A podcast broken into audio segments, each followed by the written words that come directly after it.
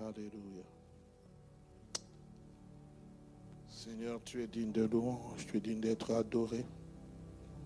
Tu es digne d'être reconnu comme étant le véritable Dieu. Que tout homme soit reconnu menteur et que toi tu sois reconnu seul comme étant le vrai Dieu. Merci Père parce que nous sommes dans ce mois de famille et nous voulons encore nous concentrer, Seigneur Dieu de gloire, dans cette étude biblique sur l'importance de la famille. Père de gloire, sanctifie ma bouche, sanctifie mon cœur, dans le nom puissant de Jésus. Amen.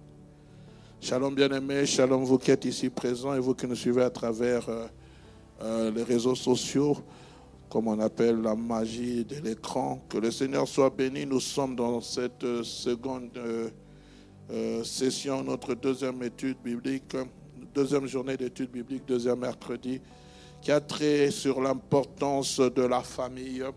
Nous avons débuté cela il y a, depuis le mercredi passé, c'était le mercredi 7 septembre, et nous sommes jusqu'à fin septembre, Dieu voulant. Mais je prie aussi que nous puissions prendre un temps pour prier pour euh, nos familles. Nous avons tiré ce, les textes de base du psaume chapitre 128, versets 1 à 6. Heureux tout homme qui craint l'Éternel, qui marche dans ses voies. Tu jouis alors du travail de tes mains. Tu es heureux, tu prospères. Ta femme, on parle déjà d'un homme, ta femme. On parle dans ce passage de la composition d'une famille. Ta femme est comme une vigne féconde dans l'intérieur de ta maison, tes fils, on parle des enfants, sont comme des plants d'olivier autour de ta table. C'est ainsi que bénit l'homme qui craint l'Éternel. L'Éternel te bénira de Sion et tu verras le bonheur de Jérusalem.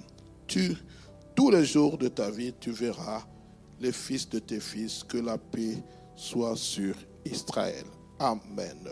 Nous avons donné euh, le plan de, notre étude biblique. Il y en a, il y en a cinq. Il y a d'abord le but du sujet, l'origine de la famille. Deuxièmement, faire l'état des lieux, la famille menacée. Cinquièmement, plutôt quatrièmement, la famille menacée de destruction. Cinquième point, c'est l'importance de la famille. Et sixième point, nous parlerons de la famille selon le cœur de Dieu. Et là, j'insisterai, je parlerai plus du type de famille chrétienne qui, comment Dieu veut des familles chrétiennes. Alors nous avons euh, donné comme objectif le but poursuivi, je ne sais pas si les écrits sont visibles sur les écrans des télévisions, parce que vous mettez tout à la fois, je ne sais pas si tout le monde sait, euh, lire, donc euh, je ne sais pas, essayez un peu de voir, soit vous agrandissez. Alors, comme je disais, le but, c'est celui de faire un état de lieu des familles en général en particulier celle des familles chrétiennes. Nous voulons vraiment de ce côté-là faire un état de lieu, c'est-à-dire des familles en général, mais aussi des familles chrétiennes. Troisièmement, sensibiliser et conscientiser chacun d'entre nous et redéfinir c'est quoi la famille chrétienne. C'est vraiment ce que nous voulons voir, bien aimé. Alors nous avons eu le premier point. Le deuxième point, c'était l'origine de la famille. Je suis en train de survoler. Nous avons parlé de quelques notions de famille. On a dit la famille demande l'implication de deux êtres, l'homme et la femme. Au commencement, Dieu dit faisons l'homme à notre image, et puis lui-même va faire un constat. Il n'est pas bon que l'homme soit seul. Je le ferai, je lui ferai un être semblable. Et puis nous le voyons créer, tirer. Il a créé l'homme et va tirer euh, la femme de la côte de l'homme après l'avoir endormi. Et nous avons dit c'est un lieu dans lequel euh, deux êtres, donc l'homme et la femme, se consentent d'un commun accord de créer un foyer, un environnement harmonieux dans lequel ils, pour lequel ils en grande difficulté. Et j'insiste beaucoup souvent lorsque nous nous marions, l'objectif premier c'est d'avoir des enfants. Euh, les, enfants, notre progéniture ne, ne sont que les conséquences ou la bénédiction de notre union, de notre amour. Et Dieu nous les accorde par sa grâce. Amen. Et puis vous devez savoir que les enfants ne sont pas donnés, mais nous sont prêtés. Pour cela, à un moment donné, l'enfant va grandir et il va aussi chercher à évoluer. Amen. Ils sont sous notre responsabilité jusqu'à un certain âge. Après un certain âge, ils doivent voler de leurs propres ailes. Donc les parents qui retenaient encore les enfants alors qu'ils doivent voler de leurs propres ailes, vous êtes en train de pécher. Libérez-les, qu'ils partent, bénissez-les, qu'ils aillent faire leur vie. Bien sûr, il faut qu'ils partent avec la bénédiction de Dieu, de la part des parents. On a dit la, la famille est une cellule de base, parce que qui dit une, une famille forte dit une église, une nation aussi forte. C'est une valeur sûre. C'est un cadre créé par Dieu qui nous offre pour répondre aux besoins quotidiens d'amour, de besoins d'affection, d'estime et de convivialité. C'est là où on doit trouver tout cela parce que la famille, c'est vraiment la base de la société. Donc, euh, euh, il est fort dommage qu'on parle d'une famille disséminée, une famille. Nous devons aussi savoir que ça a des répercussions sur la société de nos jours. Amen. Alors le point B, le point A, on avait parlé de l'origine. La Bible trace l'origine de la famille. Nous avons dit première des choses, c'est Dieu qui est le créateur et l'institution. C'est lui qui a institué la famille dans Ephésiens chapitre 3, versets 14 à 15. Il est dit, c'est lui qui est le Père dans toutes les, familles de la terre et dans les cieux sur la terre tirent leur nom. Donc, bien aimé, n'oubliez jamais, c'est Dieu qui est l'auteur, le créateur de la famille.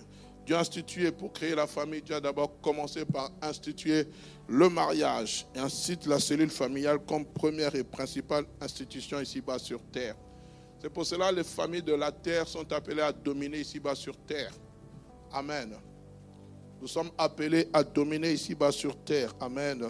Et n'oubliez jamais ça. Dieu, instituant le mariage, il a institué par une union entre Adam et Ève. Il a dit Soyez féconds et multipliez-vous, assujettissez la terre. Amen. Troisième des choses, l'homme et la femme ont reçu pour mission d'être féconds, de régner sur la terre et les animaux.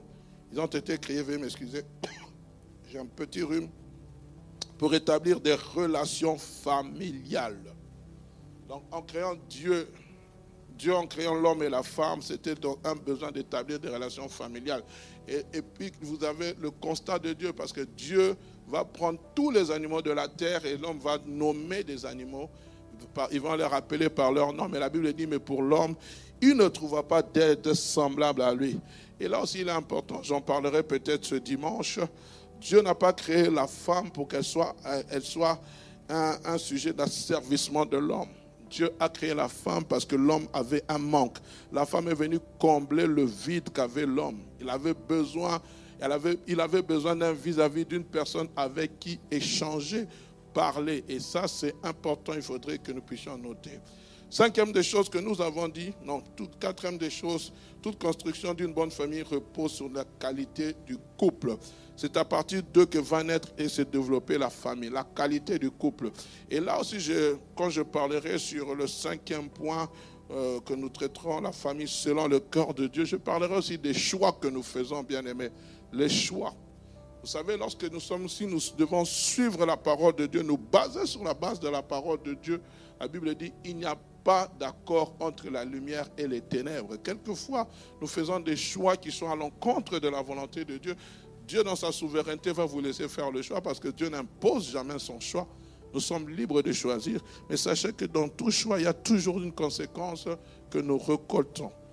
Au début, c'est toujours pas facile d'épouser une personne avec laquelle vous n'avez pas les mêmes convictions chrétiennes ou religieuses.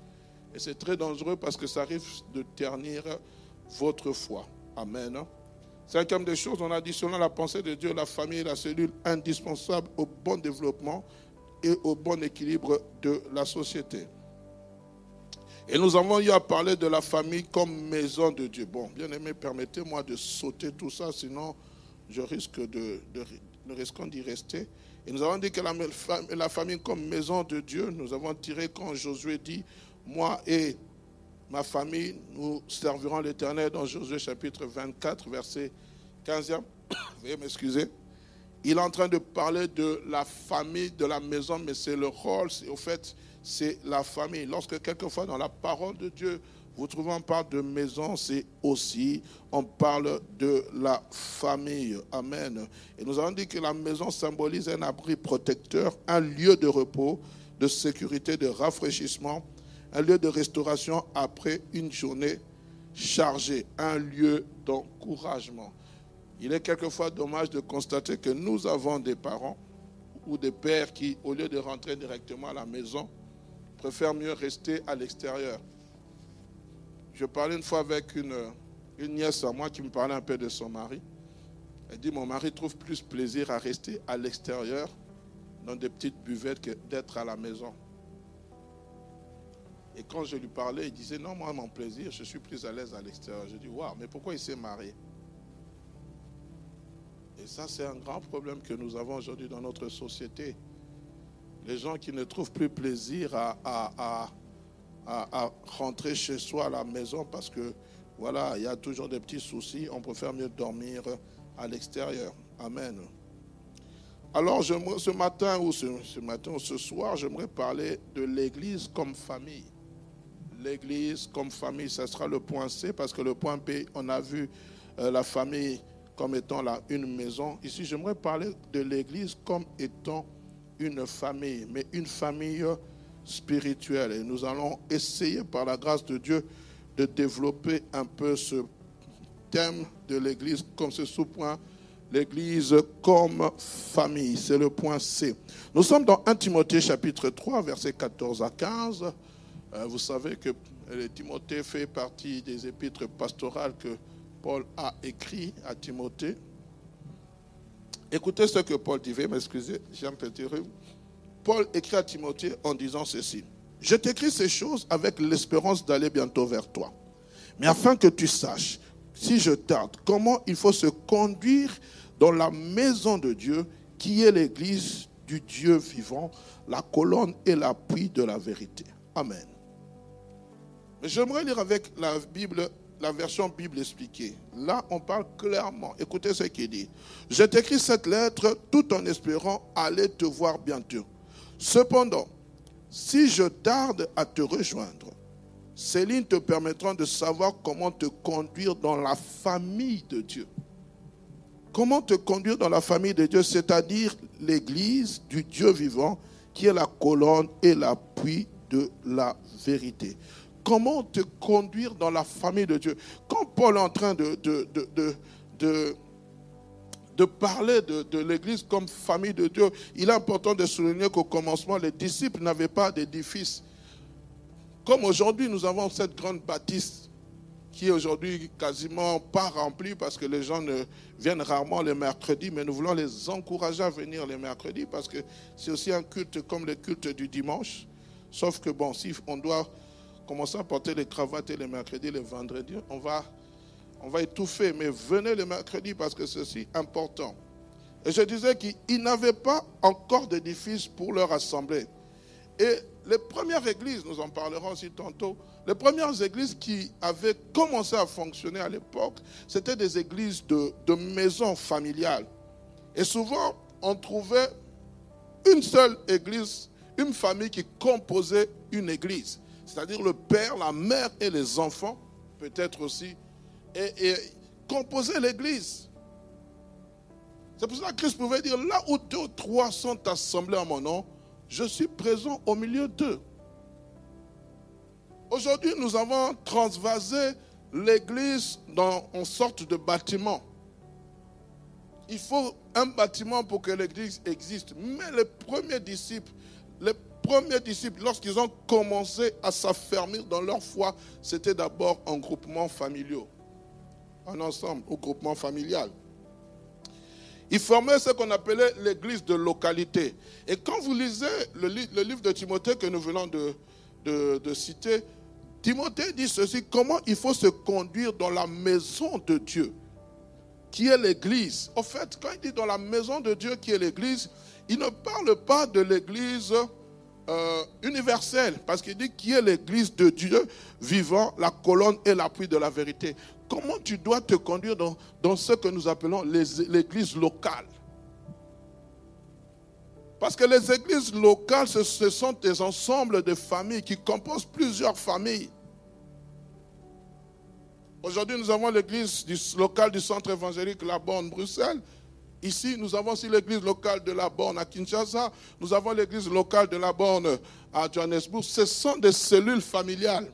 Mais aujourd'hui, bon, on ne parle plus de cellules familiales. Pourquoi? Parce que aujourd'hui, nous regroupons une centaine de personnes, plus de 200, 300 personnes. D'autres églises atteignent même 5 000, 10 000 membres. Mais je vais en parler tantôt. Vous allez voir que cela aussi fragilise les liens familiaux. C'est vrai, nous pouvons avoir des méga églises, c'est bien. Nous avons un grand nombre de personnes qui viennent à l'église, mais vous allez voir que même le, le fait de la communion fraternelle n'a plus vraiment sa place. Et les disciples, quand ils ont commencé à fonctionner, ils ont commencé par fonctionner avec ces églises de maison. On retrouvait simplement peut-être cinq membres, six membres. Et d'autres, lorsqu'ils acceptaient l'évangile, s'ils ne savaient pas se retrouver chez eux à la maison, ils venaient se greffer à cette famille. Et c'est comme ça qu'au fil des temps, l'Église a commencé à grandir. Ils étaient obligés de trouver des endroits plus grands. Quand vous suivez l'histoire de Paul, alors qu'il était en train de prêcher, on parle de ce jeune homme Éticus qui était tombé du rempart de la fenêtre et qui était mort. Et Paul est venu le ressusciter. Mais l'église était où? Dans une maison. Ils s'étaient réunis autour dans une maison. On est ensemble, bien-aimés. Amen. D'où l'appellation de l'église locale comme étant famille ou maison de Dieu. Et Paul va utiliser souvent ce langage. Il mentionne souvent dans ses écrits l'appellation des frères et sœurs. Il dit, mes frères, sachez. Bon, les sœurs ne sont pas beaucoup mentionnées. Ne, vous vexez pas. À l'époque, la coutume voulait que les, les sœurs soient englobées parmi les frères. C'était la coutume juive. C'est comme ça que lorsqu'il écrivait, il pouvait souvent s'adresser aux frères. Mais lorsque Paul écrivait aux frères, il s'adressait aussi aux sœurs qui avaient rencontré le Seigneur. Et le, nom, le mention de ces écrits, frères et sœurs, afin de parler non d'une famille biologique, mais de la famille spirituelle. C'est pour cela que nous nous appelons frères et sœurs, parce que nous faisons partie d'une même famille. On est ensemble. Et l'apôtre Jean nous donne la manière dont nous pouvons être introduits dans cette famille, de la manière dont nous entrons dans cette famille, parce que n'entre pas qui le veut selon son bon vouloir. Non, moi je fais partie de la famille de Dieu. Non, non, non, non, non, non, non. Jean chapitre 1er, le verset 12 à 13. La Bible dit ceci, Jean chapitre 1er, verset 12 à 13. À celui qui l'ont, à ceux qui, mais à tous ceux qui l'ont reçu, à ceux qui croient en son nom, elle a donné le pouvoir de devenir enfants de Dieu lesquels sont nés non du sang, c'est-à-dire, ce n'est pas du sang biologique, ni de la chair, ni de la volonté de l'homme, mais de Dieu. Amen. Donc c'est Dieu qui nous introduit à travers son Fils, c'est Dieu qui nous introduit dans la famille chrétienne. Christ est la porte qui nous introduit dans la famille chrétienne. Dans la parole vivante, il est dit ceci, pourtant certains l'ont reçu et ils croient en elle à ceux qui, à cela, la parole a donné le pouvoir de devenir enfants de Dieu. Ils sont devenus enfants de Dieu en naissant, non par la volonté d'un homme et d'une femme, mais de Dieu. Donc aujourd'hui, si vous et moi, nous pouvons nous appeler frères et sœurs dans le Seigneur, c'est parce que Dieu le veut. Grâce à l'œuvre de la croix, Quand parle la parole, on voit Jésus-Christ. La parole a été faite chère. Ceux qui ont accepté Christ comme Fils unique venant du Père, comme Seigneur et Sauveur. La Bible dit, celui qui a le Fils a la vie. Nicodème vient notamment voir Jésus et lui pose la question. Christ lui dit, si tu n'es, tu né d'eau et d'esprit. Amen. D'eau et d'esprit tu ne peux voir le royaume des cieux?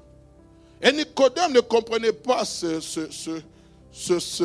cela. Qu'est-ce que Christ voulait dire au fait? Quand on parle d'eau et d'esprit, naître d'eau et d'esprit Lorsque Christ était en train de parler de l'eau à l'époque, le baptême, il y avait Jean-Baptiste qui pratiquait même, c'était un rite juif, qui pratiquait ce qu'on appelait le baptême de la repentance.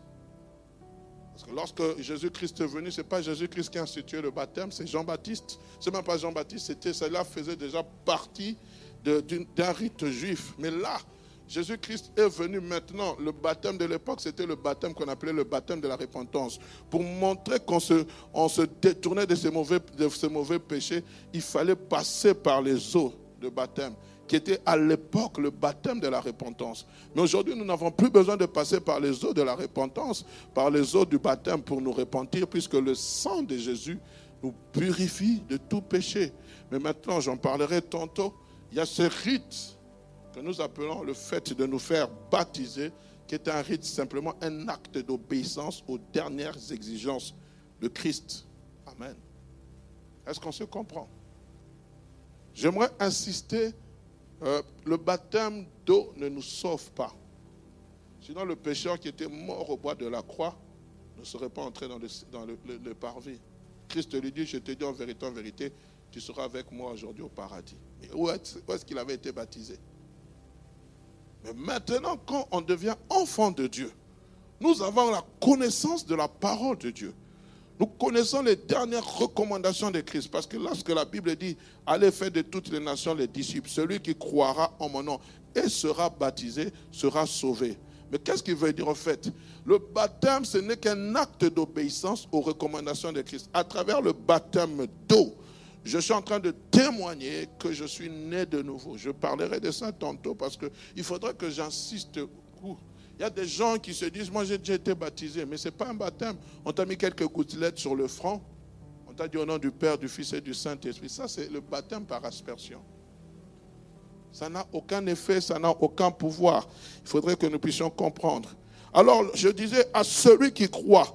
Donc, Christ nous introduit dans la famille dite chrétienne à travers l'œuvre accomplie à la croix. C'est pour cela, lorsque vous êtes dans le livre d'Apocalypse, au chapitre 5, bien aimé, le verset 9, écoutez ce qu'il est dit. J'aime beaucoup ce passage. Il chantait un cantique nouveau en disant, tu es digne de prendre le livre et d'en ouvrir le sceau, car tu as été immolé et tu as racheté pour Dieu par ton sang des hommes de toute tribu, de toute langue, de tout peuple et de toute nation. Parce que tu as racheté par ton sang des hommes de toute tribu, de toute langue, de tout peuple, de toute nation. Oui, nous étions tous, quelqu'un congolais, gabonais, camerounais, belge, français, euh, espagnol, américain. Nous étions tous en dehors de la famille chrétienne. Mais lorsque Christ vient, il nous rachète par le sang, bien-aimé. Nous devenons maintenant enfants de Dieu. Pas par le pouvoir de notre propre volonté, mais par le pouvoir de Dieu. C'est pour cela, frères et sœurs, Paul pouvait dire, il n'y a ni juif, il n'y a ni grec en Jésus-Christ. Nous sommes tous un. C'est pour cela l'Église, une Église dite véritablement chrétienne, c'est une Église qui est contre le, tribalisme. C'est une église qui est contre les histoires de géopolitique. Oh non, lui, il est de telle région, moi, je suis de telle région. Non, nous sommes tous un en Jésus. Amen. Un Ukrainien et un Russe peuvent se mettre ensemble et adorer Dieu. Au-delà des clivages politiques, au-delà des guerres, au-delà de tout ce qui se passe à l'extérieur, bien aimé, l'Église, c'est une famille. Regardez le fils prodigue qui est parti dans Luc chapitre 4. Il est parti, il a, il a dépensé tout l'argent de son père. Son père pouvait se fâcher contre lui. Mais lorsqu'il est revenu, son père l'a accueilli à bras ouverts. Et c'est comme ça l'église, bien aimé. On peut se rébeller, partir, dire n'importe quoi. Mais lorsque la personne revient, nous devons l'accueillir à bras ouverts. On est ensemble? Les hommes de toute tribu, ils font partie quoi? Dans la maison de Dieu, comme je le disais, il n'y a pas de tribalisme, car Christ ne fait point exception de personne. Galates chapitre 3, verset 26 à 28. Écoutez ce que Paul est en train de dire. Galates 3, verset 26, vers, chapitre 3, verset 26 à 28. Car vous êtes tous fils de Dieu par la foi en Jésus-Christ. Vous êtes tous fils de Dieu par la foi en Jésus-Christ. Dès l'instant où nous avons accepté Christ comme Seigneur et Sauveur, nous sommes nés de nouveau. Nous sommes devenus enfants de Dieu. Amen. Écoutez, la Bible continue. Vous tous qui avez été baptisés en Christ, Vous avez revêtu Christ. Il n'y a plus ni juif ni grec. Il n'y a plus ni esclave ni libre. Il n'y a plus ni homme ni femme. Car tous, vous êtes un en Jésus-Christ. Waouh! Regardez la perfection dont Paul est en train de parler. Je pense que si notre l'église locale avait atteint cette perfection, là, frères et sœurs, nous serons très loin vous et moi, je parle pas simplement du centre évangélique là-bas en Bruxelles, mais je parle des églises. La Bible dit, vous êtes tous, vous êtes un en Jésus-Christ. Il dit, il n'y a plus juif, il n'y a plus homme ni femme, il n'y a ni esclave ni libre. À l'époque, il y avait des esclaves et des personnes libres. Il dit, il n'y a plus juif ni grec. Les juifs, c'était ceux qui étaient le peuple choisi de Dieu. Les grecs, c'est ceux qu'on appelait les païens. Mais il dit, en Christ, toutes ces choses tombent. Amen. Ça tombe, pourquoi? Parce que nous devenons un en Jésus. Et qu'est-ce qui nous unit? Ce sont les liens d'amour. Est-ce qu'aujourd'hui on peut parler réellement de véritable amour dans l'Église? Je me pose la question, même moi qui me tiens du haut de cette chair. Est-ce qu'on peut réellement dire que nous sommes un en Jésus? Ou ce n'est que des expressions de façade? Famille, est-ce que enfant de Dieu, maison de Dieu, est-ce que, est que là où l'Esprit de Dieu est en train de régner, l'Esprit d'amour, est-ce que nous pouvons réellement dire que nous sommes un? J'aimerais vraiment que nous puissions faire une auto-analyse. Est-ce que nous marchons d'un même pas? Aujourd'hui, même dans l'église, la famille qui s'appelle église est fissurée. Je parlerai de l'état de Dieu plus tard. Bien aimé, c'est vrai que nous entrons spirituellement dans la famille de Dieu en acceptant Christ dans nos vies. Mais nous, nous confirmons appartenir à la famille de Dieu. Comment nous devons confirmer appartenir à la famille de Dieu? À travers le baptême. Le fait que j'ai accepté Christ comme Seigneur et Sauveur dans ma vie, c'est quelque chose, comment dirais-je, de personnel. C'est quelque chose, euh, qu'est-ce que j'ai écrit ici? C'est quelque chose d'invisible plutôt spirituel qu'on ne voit pas. On sait que par la foi, il a accepté Christ comme Seigneur et Sauveur. Mais maintenant, il faut que je traduise cela en acte. On est ensemble. Il faut que je rende cette chose invisible par quelque chose de visible. Et c'est pour cela que Christ dit, celui qui croira et qui sera baptisé, j'ai cru par la foi, j'ai accepté Christ par la foi. J'ai dit, Seigneur, entre dans ma vie, sois mon Seigneur et Sauveur. Je te demande pardon par rapport à mes péchés. Désormais, tu es celui qui va, qui va conduire ma vie. Tu prendras soin de ma vie. Je dis non au péché, je dis non au diable, je dis non à tout ce que le monde me propose. Mais maintenant, je vais marcher avec toi en nouveauté de vie. Et alors, pour maintenant, traduire cette expression d'amour, cette expression d'acceptation, nous passons par les eaux du baptême. Les eaux du baptême, c'est quoi? Ça rend visible ce qui était invisible. À travers les eaux du baptême, je, suis en train de confirmer mon appartenance à Christ. C'est pour cela que vous allez voir, dès l'instant dans le Nouveau Testament, les actes des apôtres, dès l'instant où les gens acceptaient Christ, ils devaient exprimer leur foi à travers les eaux du baptême. Mais aujourd'hui, on prend plus de temps. Pourquoi? Parce que vous allez lire nulle part qu'il y avait eu des enseignements de 5-6 séances. J'ai changé avec un aîné. Il était en train de me faire comprendre. Il a dit, pasteur, moi j'ai réduit le temps des enseignements de baptême. Je fais baptiser les gens. Je donne ce qui est essentiel. Et puis je donne, j'ai préparé d'autres cours. C'est maintenant ceux qui veulent devenir membres où je les affermis dans la foi. Encore plus.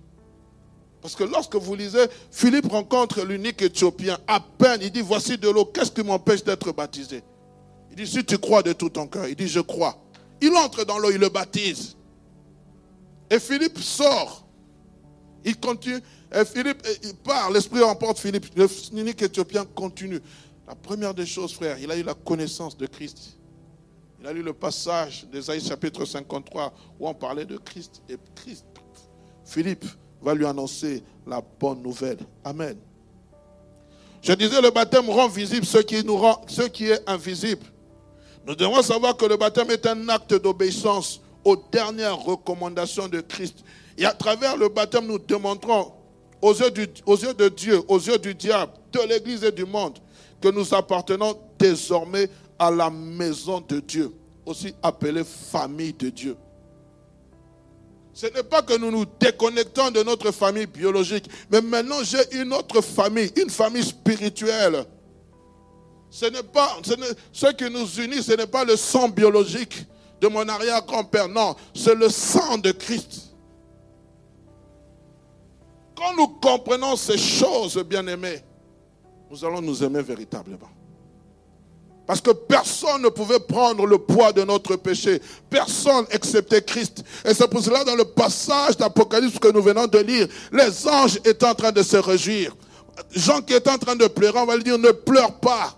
Car voici l'agneau de Dieu, le lion de la tribu de Judas, a vaincu. Pourquoi il a vaincu? Pour que toi et moi formons un seul corps, une seule famille.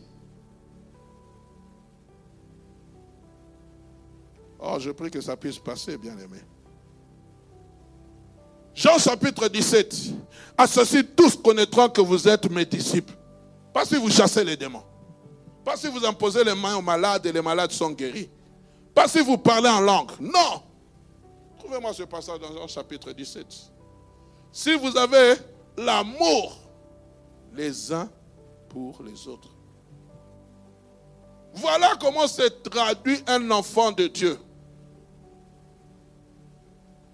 La, famille de Dieu à travers l'amour, bien-aimé. Trouvez-moi ce passage de Jean chapitre 17, s'il vous plaît. Sinon, je vais trouver pour vous. Il y a des passages que je donne que je n'avais pas notifiés. Veuillez m'excuser. Mais ça, ça, ça, ça C'est Jean chapitre, à Jean chapitre 13. À ceci, tous connaîtront que vous êtes mes disciples. Si vous avez l'amour les uns pour les autres. J'étais en train de parler de Jean chapitre 17 où la Bible dit Ils sont un comme moi, je suis un. J'ai confondu le passage. Jean chapitre 13.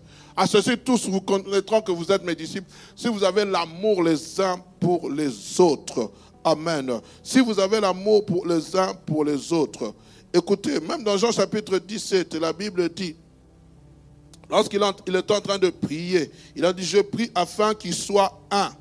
Comme moi et toi, nous sommes un. Pourquoi? Afin que le monde reconnaisse que réellement ils sont des enfants de Dieu. Ils sont des fils et filles de Dieu. Alléluia, bien-aimé. La question, as-tu l'amour pour ton prochain? Avons-nous l'amour pour notre prochain, bien-aimé? Avons-nous cet amour qui est important? Et je le disais, bien aimé, l'essentiel n'est pas simplement le fait de se limiter à cette appellation de frère et sœur. Mon frère, comment tu vas? Non, ce n'est pas simplement cela. De dire que c'est mon frère, c'est ma soeur, mais nous devons vivre véritablement cette fraternité. Mais nous devons aussi nous impliquer à vivre une vie de famille dans l'église, à chaque occasion favorable ou pas.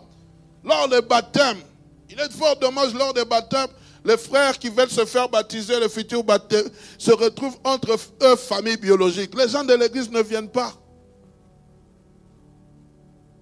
C'est rare. Il y aura baptême, ça ne me concerne pas. Il y aura mariage, ça ne me concerne pas. Il y a deuil, ça ne me concerne pas. Pourquoi? Je ne connais pas le frère, je ne connais pas la soeur. Ce n'est pas le fait de connaître, c'est mon frère dans le Seigneur. Même s'il ne m'a pas donné une invitation pour la soirée, je viens le soutenir, je viens l'encourager.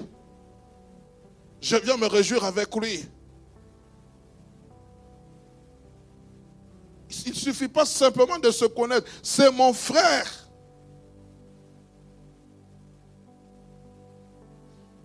Je m'implique même dans son mariage. Si on dit qu'on a besoin, je viens. C'est mon frère qui se marie.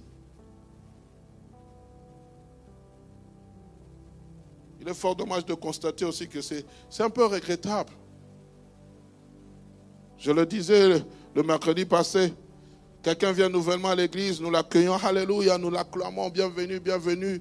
Après, il y a euh, les bien-aimés de l'accueil qui les reçoivent avec, euh, une, canette de boisson gazeuse, avec un papier. On les, on les appelle peut-être la première semaine. Après, c'est fini, ils tombent dans les oubliettes.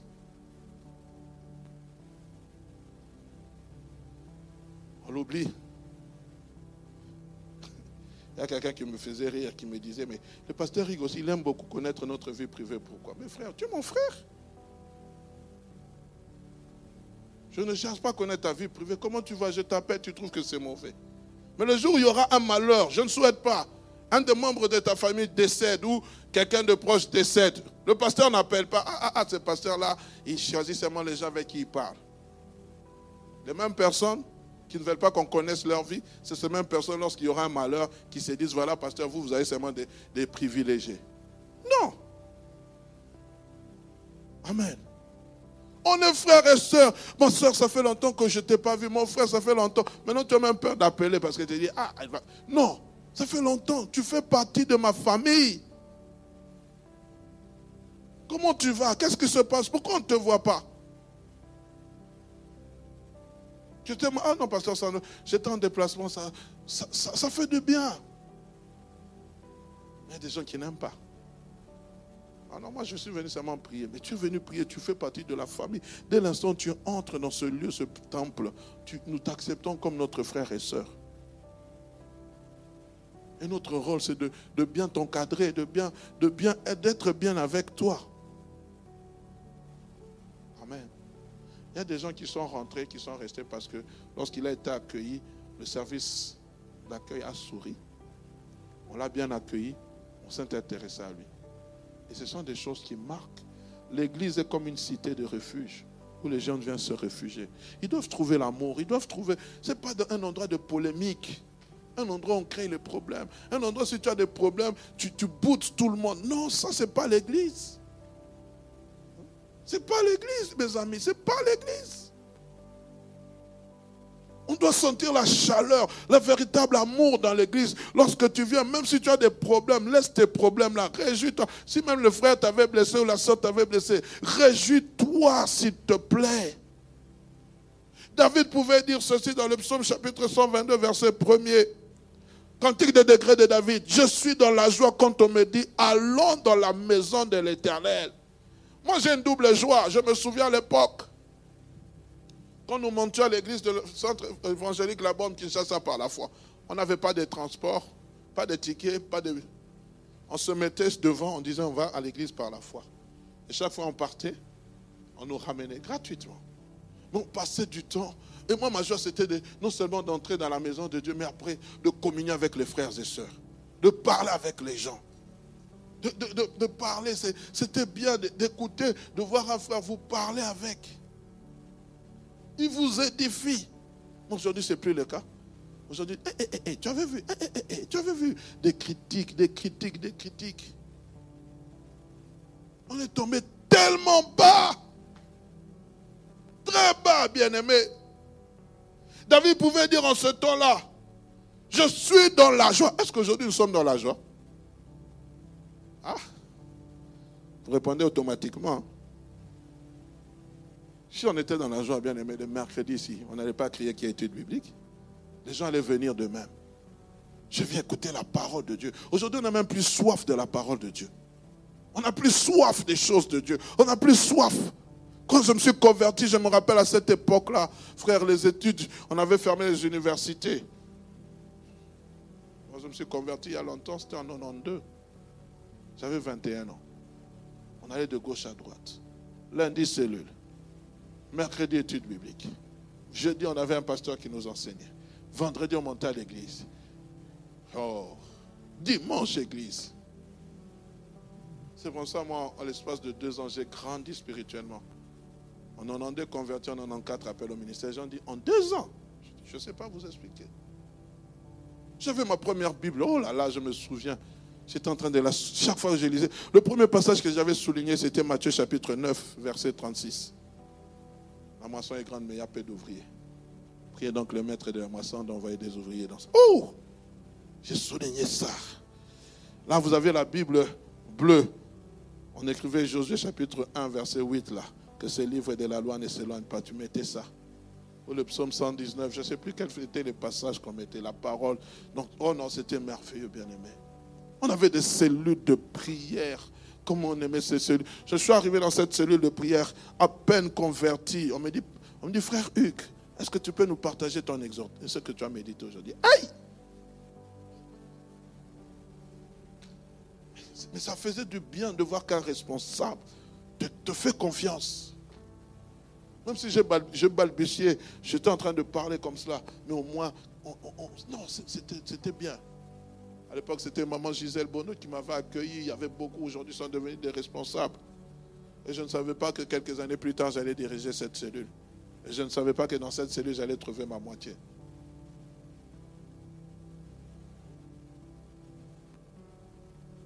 Je ne savais pas. Oh, voici qu'il est doux et agréable pour deux frères de demeurer ensemble. Car c'est là que l'Éternel, Il y a toutes sortes de bénédictions. Tu peux trouver le, travail dans l'église. Tu peux trouver le mariage dans l'église. Tu peux trouver même, moi je me souviens, il y a quelques années, une soeur qui était venue aujourd'hui, n'est plus à l'église. Elle avait un problème. J'ai, bon ça c'était, j'ai appelé pour elle l'office des étrangers. On a régularisé sa situation. Où? Dans l'église. Dans l'église. Bien aimé, l'église, c'est là où il y a tout. Sauf les polémiques. Sauf la haine, sauf. Ça, c'est l'église de l'époque de David. Et je me pose la question, que dit-on de lieu de culte aujourd'hui? Est-ce que nous avons la joie de venir à l'église? À l'église, bien aimé, ce n'est pas un endroit où on vient contracter les dettes. S'il vous plaît. Non, évitons ça. Évitons de venir contracter les dettes. Si vous voulez faire ça, faites ça en dehors. Écoutez ce que Paul est en train de dire dans 1 Corinthiens chapitre 11, versets 17 à 18. Et je crois que c'est l'état de l'Église aujourd'hui. Il dit, en donnant cet avertissement, ce que je ne loue point, c'est que vous, vous vous assemblez où? Dans l'Église, non pour devenir meilleur, mais pour devenir pire. Où? Écoutez le verset 18. Et d'abord, j'apprends que lorsque vous vous réunissez en assemblée, il y a parmi vous des divisions, et je le crois en partie. Voilà l'état de l'Église aujourd'hui. On se réunit non pour devenir meilleur, mais pour devenir pire. On ne s'édifie plus, on ne bâtit pas. Timothée en train de. Paul parle à Timothée, il dit comment il faut te conduire dans la famille de Dieu, c'est-à-dire l'église du Dieu vivant, qui est la colonne et le soutien de la vérité. C'est la colonne, l'appui de la vérité. Mais aujourd'hui, l'église, je parle de l'église locale. Parce que Dieu viendra chercher une église sans tâche ni rite, ni rien d'irrépréhensible. C'est-à-dire, à l'église de la Bonne, je prie que 100% de nous soyons enlevés. Mais imaginons, disons, imaginons qu'un grand, un grand nombre de personnes ne partent pas. Dans l'église Y, un grand nombre de personnes ne partent pas. Il va prendre seulement ceux, sans tâche ni ride. Ces enseignements-là, même bien aimés, nous préparent au retour de Christ. Nous chanterons un cantique nouveau. Qui Nous, la famille, Christ étant le chef de, la tête du corps de l'Église, étant le, mari de l'époux, nous, nous faisons partie du corps, nous sommes la famille l'épouse, pour paraître devant lui une église sans tache, ni ride, ni rien d'irrépréhensible. Mais regardez, parmi nous ici, il y a des gens qui ne se saluent pas. Comment tu peux venir dimanche, mercredi, vendredi? Tu fais Ramanda Babo Sotere Baba. Tu sors, tu boudes les gens.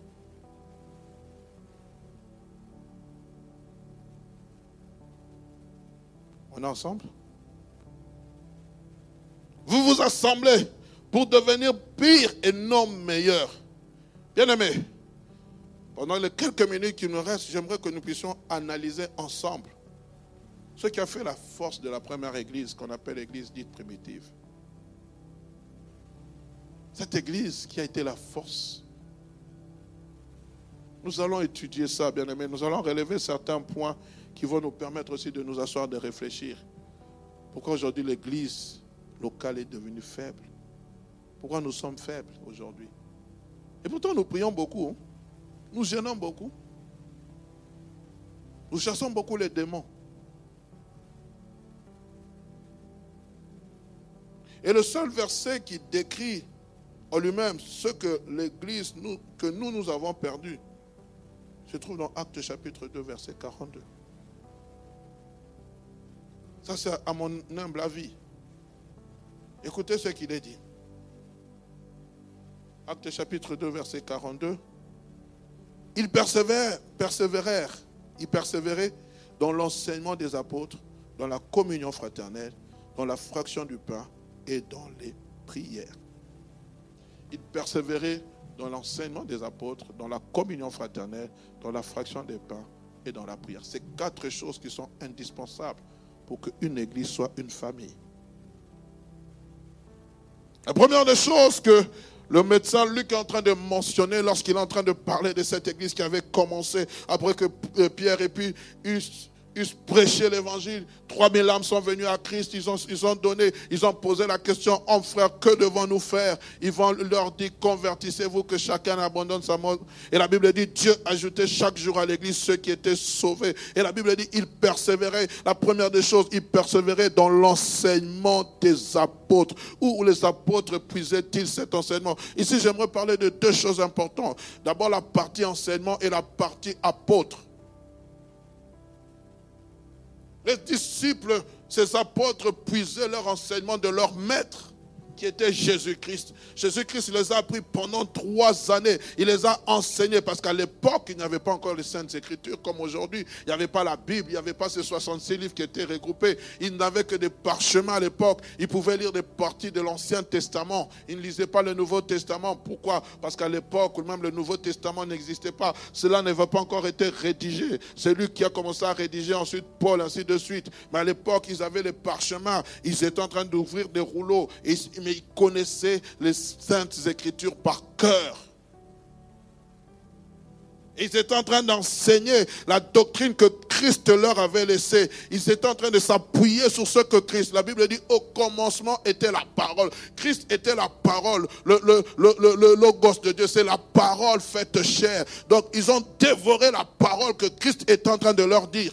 Quand vous connaissez le ministère de Christ, vous allez voir qu'il avait deux parties, un ministère visible et un ministère invisible, un ministère public et un ministère privé. Et à un moment donné, à partir, je pense, de Jean chapitre 13, vous allez voir Christ va commencer plus à, faire son ministère privé. Pourquoi? Il est en train d'enseigner les disciples Il va les mettre à côté, il va commencer à les parer. Lorsqu'il parlait en parabole, il va commencer à les expliquer. Et c'est toutes ces choses que les disciples avaient emmagasinées. Et il va prier dans Luc chapitre, chapitre 6. Il va passer toute la nuit à prier et va établir douze disciples, douze apôtres, dont Judas, celui qui avait trahi Jésus. Mais ils avaient la connaissance de la parole. Et ces apôtres ne faisaient que transmettre pas autre chose. Ils ne parlaient pas de leur expérience, ils parlaient de la parole. Aujourd'hui, dans l'église, on parle plus de nos propres expériences. J'étais fatigué hier, je suivais un, un, pasteur. Bon, suivre, c'est trop fort, mais c'était un estré. Il était en train d'embobiner le peuple en disant que tu peux sortir de ton corps pour aller combattre. Dieu dit aux sorciers, nous, vous, nous allons nous retrouver dans les airs, nous allons combattre. C'est bien aimé, ça c'est la foutaise. Et les gens sont en train de dire Amen, Amen à n'importe quoi.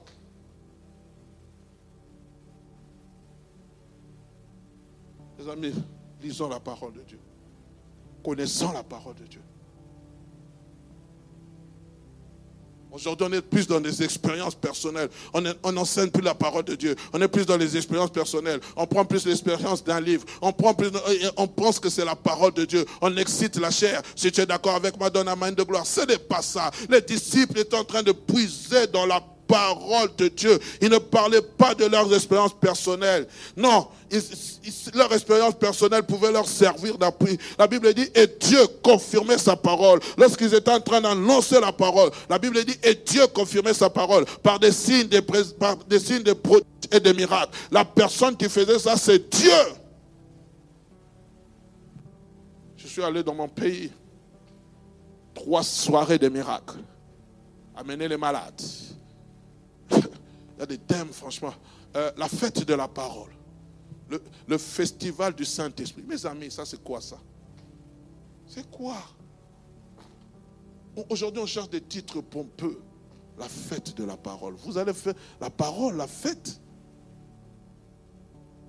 Quand Christ annonce son évangile, c'est pour que les âmes se, se convertissent. Lorsqu'on annonce l'évangile, c'est pour que les gens reviennent à lui, pour que les gens regardent à lui. Ce n'est pas pour fêter. Même au noce de Cana, on a reconnu sa grandeur. Bien-aimé.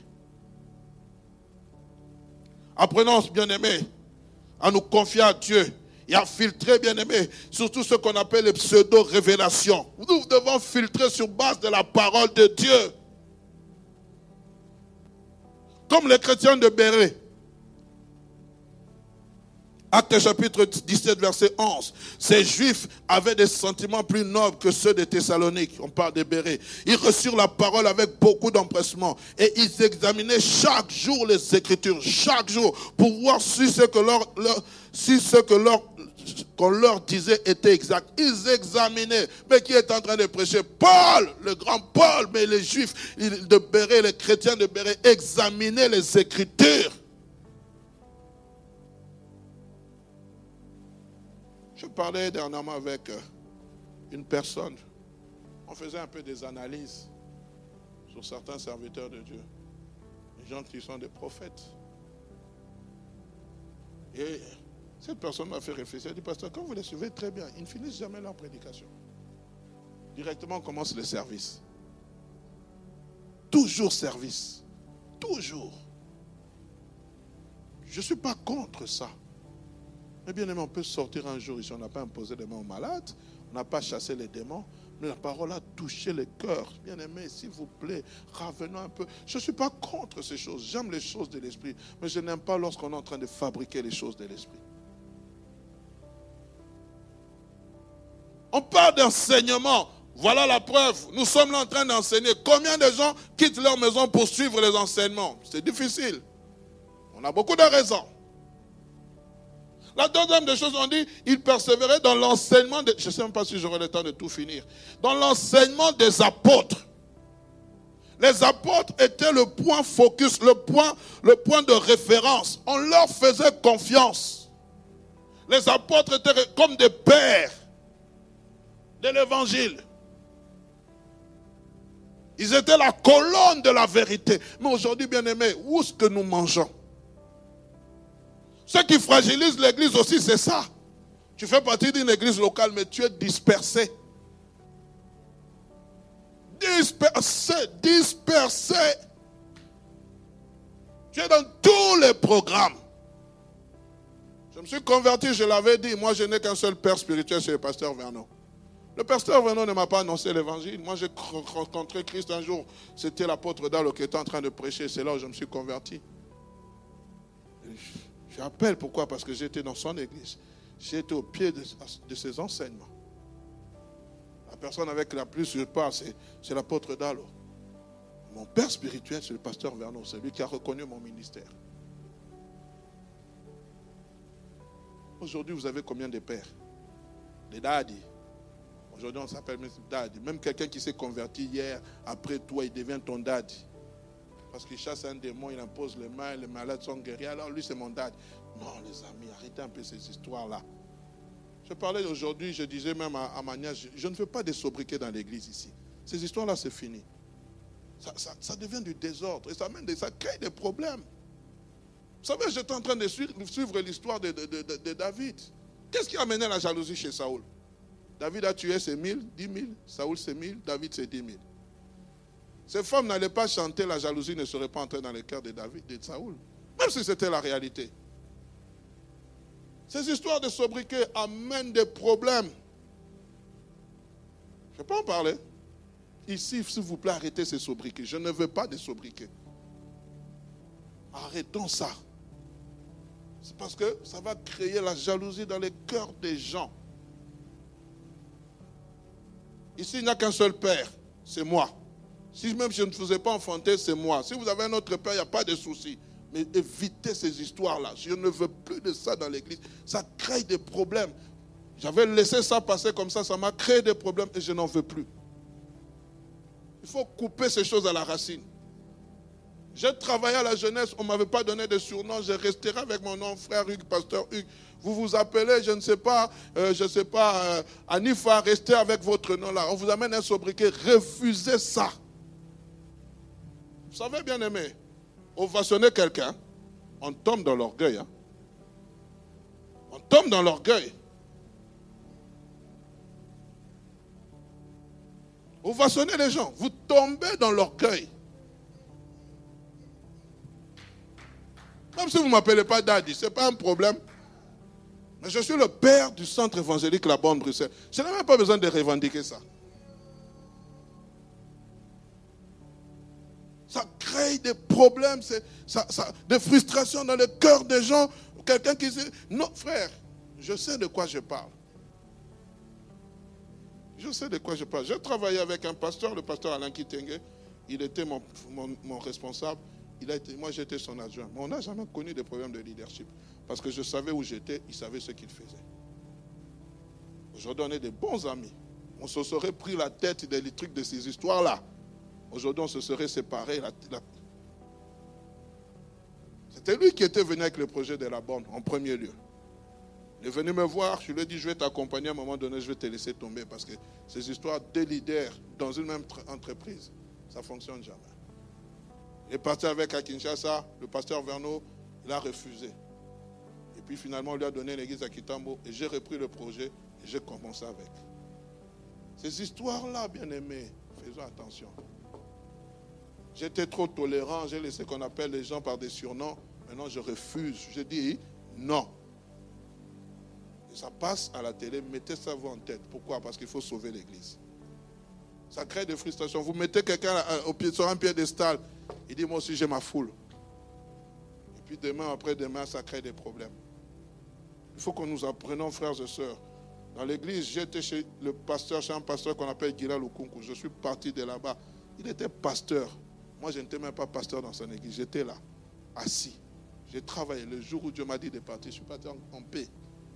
Aujourd'hui, quand on se voit, il me rend toujours de bons témoignages. Et c'est ça que vous devez chercher, vous qui me suivez. Vous avez un ministère. Vous devez quitter l'endroit où vous partez.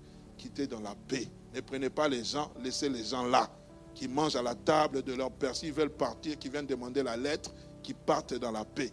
Parce que bien aimé, quand un enfant quitte son père sans sa bénédiction, il part avec sa malédiction. Et j'aimerais vous dire, toute rébellion paye toujours. Que vous montez, que vous descendez, vous allez payer ça d'un moment à l'autre. C'est pour cela que je n'ai jamais aimé la rébellion. Partout où je suis passé. Nous avons travaillé, j'étais euh, à Kinshasa, j'ai travaillé dans une église. Le comité m'a dit, pasteur, nous chassons les pasteurs, tu viens, tu deviens notre pasteur. Je leur ai dit, Dieu ne m'a pas appelé à rester ici. Aujourd'hui, j'étais rentré, l'église est quasiment morte. Je suis allé prêcher dans une église qui s'est implantée quelques années plus tard. La plupart des gens qui étaient dans cette église sont là. Je les ai vus, ils étaient même étonnés. Et Dieu ne m'avait pas appelé à diriger cette église. Vous devez connaître là où Dieu vous envoie. Et quand vous quittez, quittez dans la paix du Seigneur. C'est pour cela que je le dis du haut de cette chair. Les sobriquets, mettez-les dans votre poche. Fermez vos bouches. Il n'y a plus de sobriquets à la bord. Le pasteur, il s'appelle pasteur. Ne m'amenez pas au daddy, daddy. Non, non, non, non. Ces histoires-là, mettez ça dans vos poches, s'il vous plaît. Il faut que l'église marche comme elle a marché. C'est ça qui tue l'église aujourd'hui. C'est ça qui nous tue. C'est ça qui tue. Je n'ai même pas fini mon message. Mais, lorsque vous lisez, je, saute rapidement, peut-être on en parlera le, dimanche, euh, le, mercredi prochain. Quand vous lisez la dernière partie, on parle d'une chose la Bible dit, on parle qu'ils avaient la simplicité de cœur. J'en parlerai, bien aimé. La simplicité de cœur. C'est ça qui nous tue aujourd'hui. On n'a plus de simplicité de cœur. Et c'était comment? Ah, quand tu as modéré là, c'était terrible. Eh, eh, eh, toi là, vraiment, tu as le. Non, non, non. donc, la goutte du Saint-Esprit, c'était même pas la goutte, c'était un torrent du Saint-Esprit qui est descendu sur toi.